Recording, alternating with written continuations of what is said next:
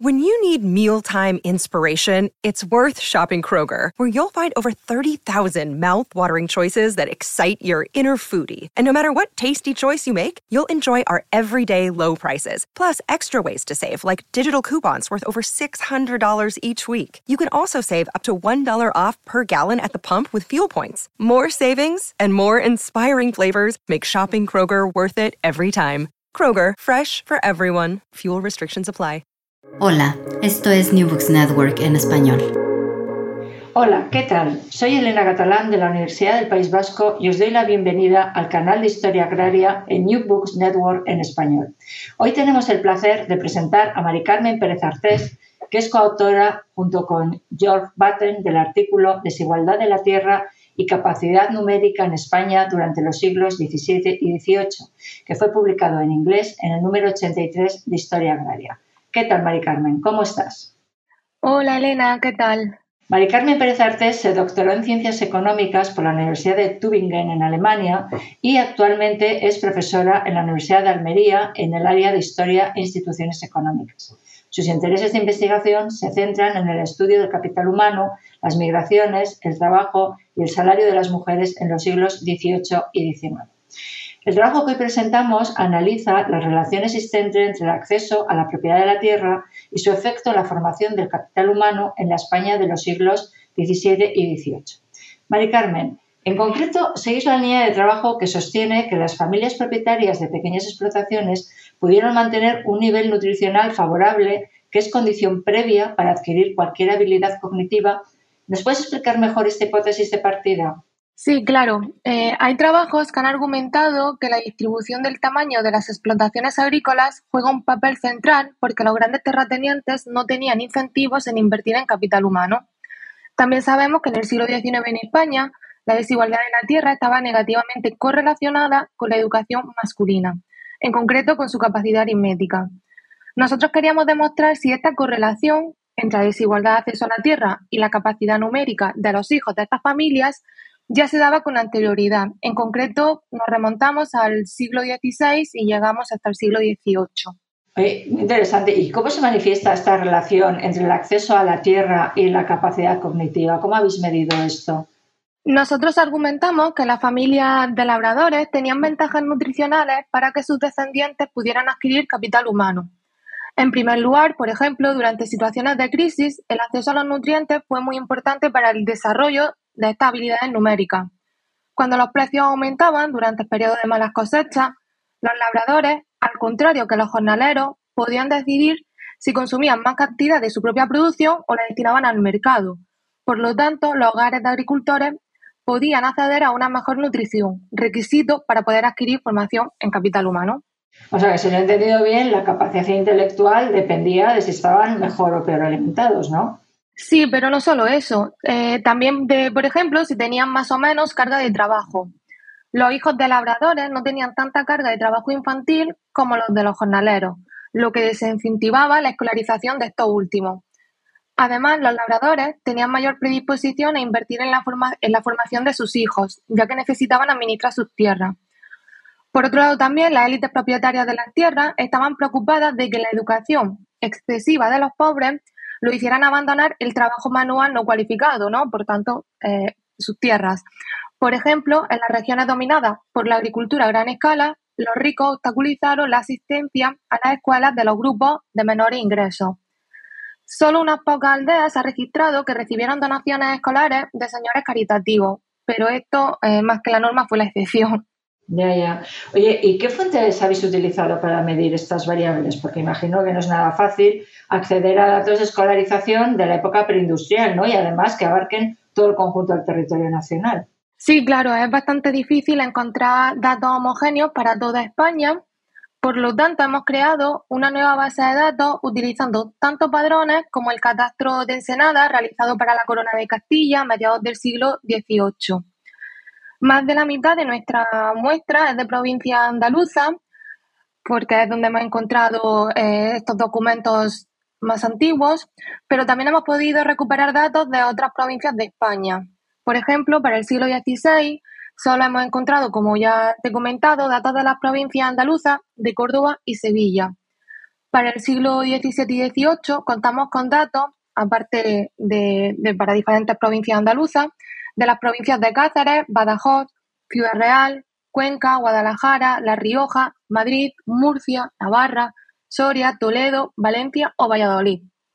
En total, tenemos una muestra que cubre el periodo de tiempo desde 1580 hasta la mitad del siglo XVIII. Analizamos 26.851 personas que han declarado su edad y dentro de, esta, de, estas más de 26.000 personas, más de 17.000 también declararon su ocupación.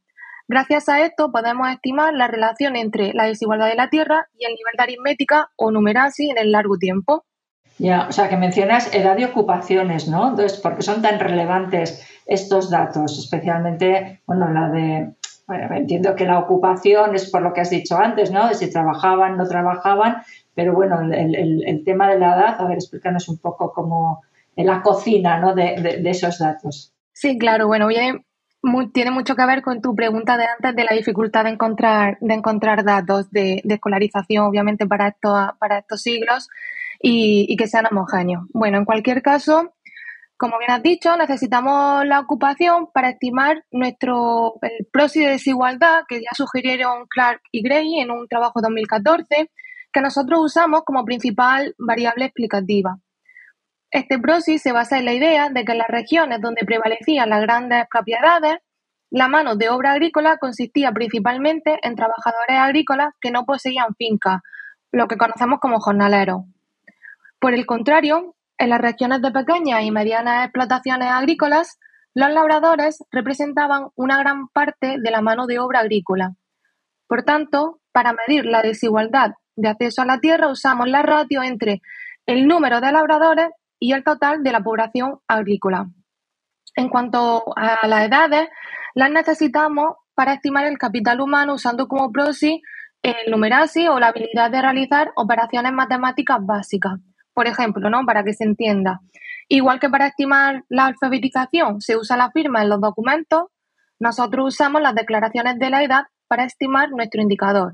Como ya he dicho, el número así, ya que es más común encontrar declaraciones de edad en documentos antiguos que, que las firmas.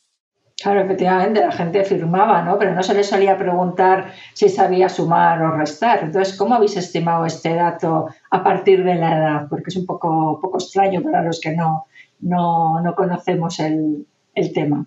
Sí, mira, pues para evaluar el numerasi empleamos la metodología conocida como acumulación de la edad, eh, utilizando el llamado índice ABCC, que bueno, sus siglas vienen pues por los creadores de este índice, ¿no? De los autores.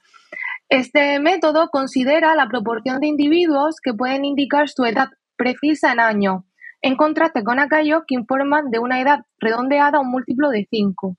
Por ejemplo, una persona podría decir, tengo 45 años, pero en realidad tenía 44. Lo que pasa es que no lo sabía exactamente, ¿no?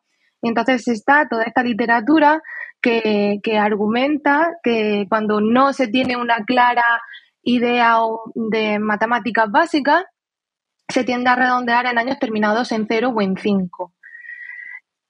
Podríamos decir que tanto la numeracy como la literacy o alfabetización están fuerte correlacionadas, fuertemente correlacionadas aunque las habilidades matemáticas básicas se difundieron antes que la alfabetización. Este índice ABCC que te comento va de 0 hasta 100, indicando 100 que no hay redondeo y por tanto toda la sociedad ha alcanzado estas habilidades matemáticas básicas. Y si es menor que 100, pues ya estamos hablando de la proporción, ¿no? Pues un 80% es capaz de eh, decir su edad correctamente y así se va estimando hasta llegar a cero, que sería el 0%. Es verdad que el índice lo calculamos en relación con la media de grupos, pues por ejemplo, dependiendo por región y por década de nacimiento, pero también nos permite analizar la probabilidad de que un individuo declare una edad redondeada. Esto lo hacemos utilizando una variable binaria, que en nuestro caso, en nuestro modelo la llamamos numerate, que es 1 cuando esta persona reporta una edad que no es redondeada y 0 sí sí. En este sentido, encontramos que una mayor proporción de labradores tiene un impacto positivo en el nivel de numeracy de la sociedad analizada. Ya, y en cuanto a los niveles de numeracy entre labradores y jornaleros, ¿encontráis diferencias significativas? Sí, observamos que la diferencia en los niveles de numeracy entre labradores y jornaleros es de entre 4,8 y 7,1 puntos porcentuales dependiendo de las variables de control que usamos en nuestro modelo. Si calculamos el índice IBCC, este que ya te he comentado que va de 0 a 100, encontramos que tanto los jornaleros como los labradores, los labradores declaraban en un 40% su edad correctamente, mientras que en 1800 los jornaleros lo hacían en un 60% y los labradores ya lo hacían en más de un 70%, al igual que otros trabajadores como pueden ser pues, de la administración o comerciantes, ¿no? que se les presupone un mayor nivel de, de capital humano. Claro, entonces lo que podemos concluir es que vuestro indicador de desigualdad en el acceso a la tierra, el porcentaje de labradores sobre el total de la población agrícola, tuvo un efecto positivo ¿no? a nivel regional en los niveles de numeracy de esa población. Exactamente, nuestro resultado reafirma las teorías de que la posesión de la tierra en pocas manos retrasa la formación de capital humano y por lo tanto impide el desarrollo económico. Para el ejemplo de España, todavía en la primera mitad del siglo XX, como ya han dicho otras investigaciones, menos del 1% de las explotaciones ocupaban el 57% de la superficie de Andalucía occidental. Es cierto que tras la Guerra Civil Española la población agraria activa empieza a declinar en España, pero las provincias de Andalucía continuaron siendo las que tenían mayor número de jornaleros y a su vez esta era la región con la tasa de alfabetización más baja en el contexto español. Esto es consistente a su vez con otros trabajos que apuntan a que hubo un menor desarrollo en España debido a la desigualdad de ingresos y la persistencia de una agricultura tradicional no industrial, Igualmente, nuestra investigación también está en línea con las que encontraron que la desigualdad de la tierra tenía consecuencias para el desarrollo económico, o con aquellas que afirmaron que una distribución desigualdad de la tierra no animó a los grandes terratenientes a invertir en tecnología en el campo, debido en parte a la existencia de esta mano de obra barata en el mundo rural durante los siglos XIX y XX. Muy bien, eh, muy, muy interesante esta investigación. Bien, Mari Carmen Pérez Alcés profesora de Historia Económica en la Universidad de Almería. Muchísimas gracias por estar hoy con nosotros compartiendo los resultados de este interesante trabajo. Muchas gracias, Elena, a vosotros por la invitación y por vuestro interés. Gracias a todos los oyentes. Os esperamos en el próximo episodio del canal de Historia Agraria New Books Network en español. Gracias por escuchar New Books Network en español.